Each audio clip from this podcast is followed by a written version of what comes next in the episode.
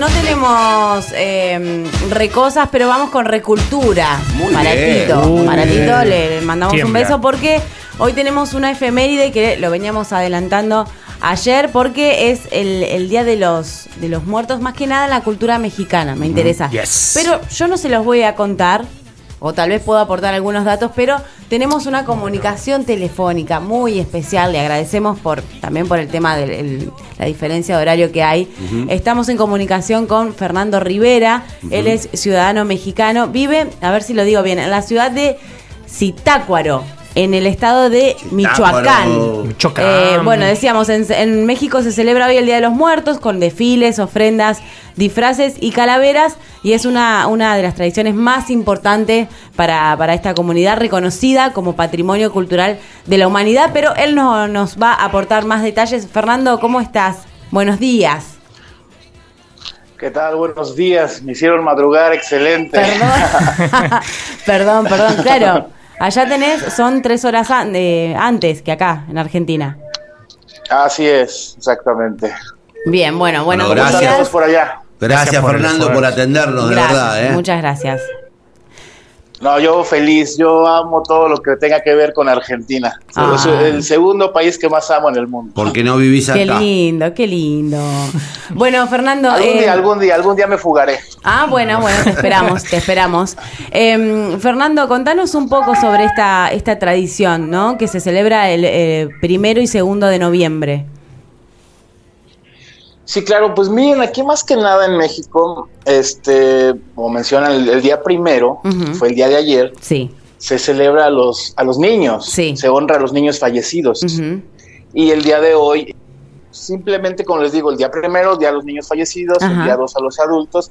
Y esto ya viene desde la cultura azteca. Ajá. O sea, eso viene desde el pueblo azteca, que más que nada no es como lamentarse de la muerte, sino celebrar lo que, Claro. lo que es la muerte, o sea, vida de los fallecidos. Sí. Y pues los altares de Día de Muertos son la forma en que la mayoría de las familias acá en México celebramos, recordamos a los seres queridos, los altares, que tienen varios niveles, o simplemente es un arreglo de mesa. O sea, hay muchos elementos que, que normalmente se ponen en la, En el en la ofrenda. sí. Las menciono, a ver. Pues más que nada, la principal es la foto, la foto de los seres queridos Claro. que quieren honrar, Sí. quieren celebrar, que va en el centro del altar. Este, velas, tiene que ser importante las velas. Eso sí, mucho cuidado, como si ponen las velas toda la noche, que no se vaya a caer y se haga una quemadera ahí. Claro, claro. ¿Las velas blancas mucho tienen que ser? Sí, velas blancas por lo regular, porque eso, eso significa que iluminan el camino de las almas. Claro, Ah. claro. Bien. También vienen lo que son los dulces tradicionales, Ajá. como las calaveritas de azúcar, Sí. el pan de muerto, que es riquísimo, se los juro. Cuando vaya para allá les voy a llevar cajas de pan de muerto. Ay, Es por favor, sí. Sí, sí, sí, porque está hecho con, con, con azúcar. Es dulce. Ah, Exactamente. Bien. También se le tiene que poner al- a la ofrenda el platillo que le gustaba al difunto. Ajá. Eh, alguna comida típica, no Sí. sé, que le gustaba a lo mejor el mole, los tamales, el pozole. Uh, Entonces se prepara el platillo de la persona que, que le gustaba. Sí. Eh, si fumaba, también se le ponen sus cigarros. Si tomaba, se le pone el tequila o el brandy. Un whisky, o claro. así, sí. O un whiskacho también, como no. Claro, claro. Y, Y, ya el otro día, pues sí. obviamente se come uno todo. Ah, claro. La sal también, sal tiene que estar, tiene que, tiene que haber en esta, en este altar. Ya de- de- depende de la persona. Muchos Ajá. tienen esa costumbre de poner sal Ajá. porque justamente como que aleja ciertas energías, Ajá. pero ya como que es creencia, ya un poquito más, Queda más- en cada más uno, profunda ya cada claro. quien. Claro. Ah, exactamente. Em, Y- sí. y- sí, dígame. No, no, no, te iba a preguntar haci- eh, haciendo referencia a la película de Coco. ¿Está bien representada Ah. en todo lo que, lo que se muestra en esta película? Que a mí me parece eh, una hermosura de película. Sí, sí, vaya, vaya que cuidado en todos los detalles, Sí. porque si se fijan mucho en el camino donde van caminando, hay una flor muy especial, una Sí. flor naranja amarilla, Sí, sí, la estamos que viendo. es este la flor de cempas, que es la flor de cempasúchil. Ajá. Y se dice que estos pétalos de color amarillo, naranja, marcan la senda, el camino que deben recorrer los muertos durante la visita a la tierra.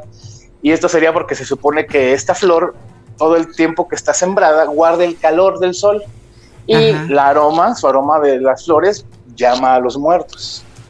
Bien. O sea, es una, es una delicia. Yo cuando vi esa película dije, oh my God. No, fue, ¿Quién la hizo? La hizo el mexicano, supongo.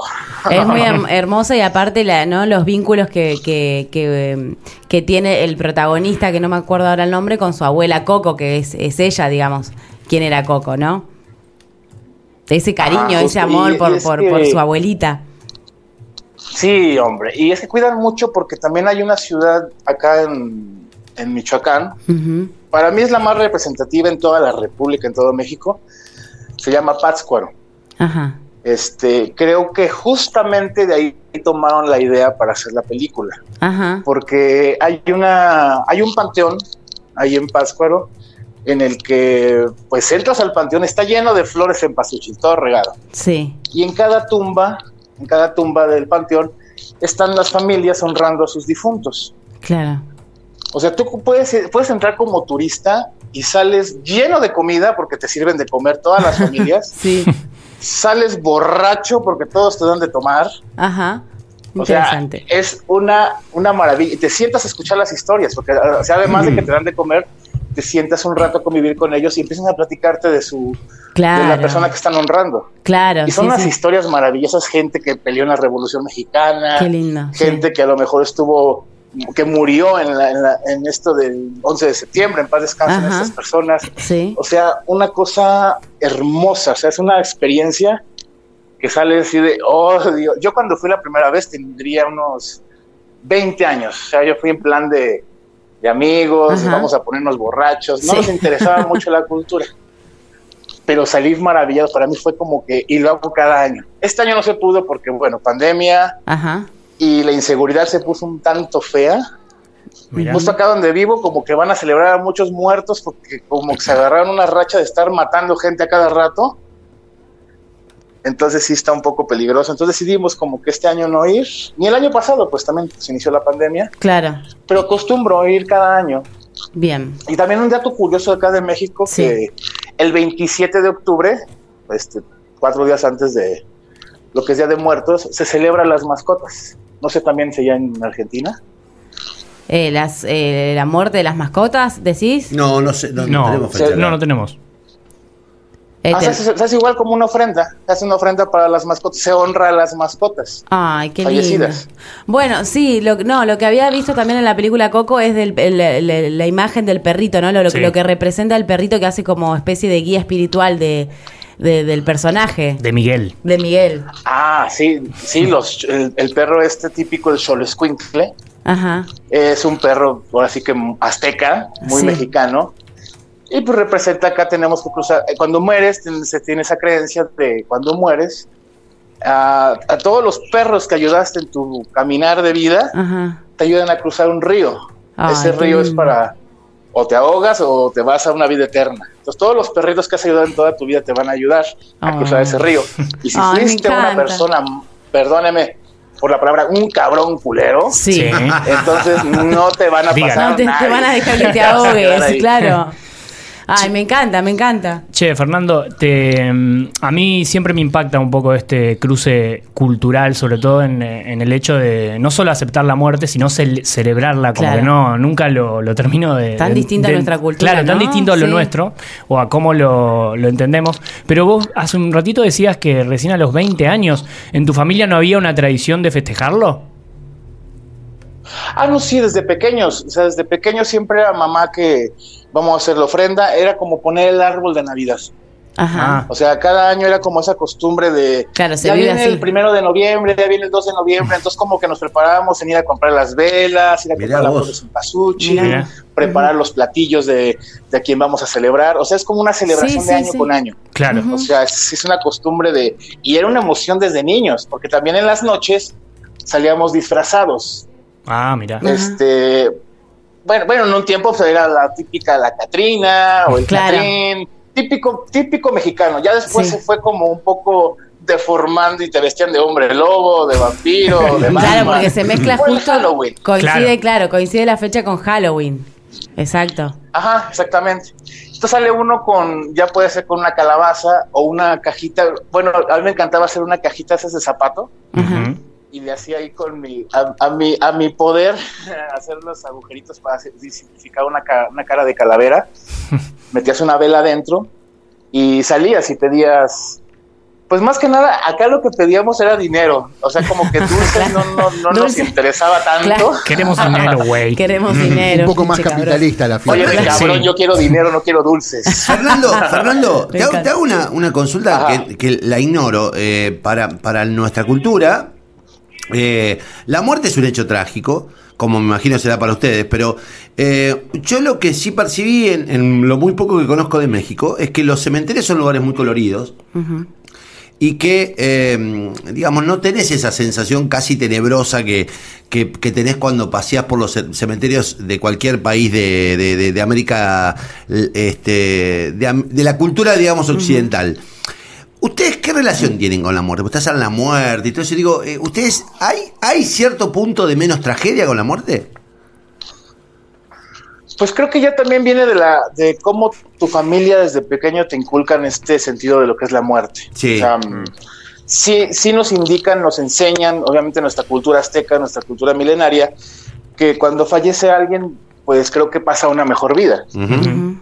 Este, que, que simplemente lo que, lo que estamos extrañando pues son los hechos, son los actos, es el cuerpo físico. Exacto. Entonces por eso viene la tristeza. Pero más que nada esa persona ya trascendió, ya logró. O sea, lo que no, no- me enseñó mucho mi abuelo en paz descanse me decía, mira hijo, este, Mm. aquí es como un gimnasio. La vida es un gimnasio.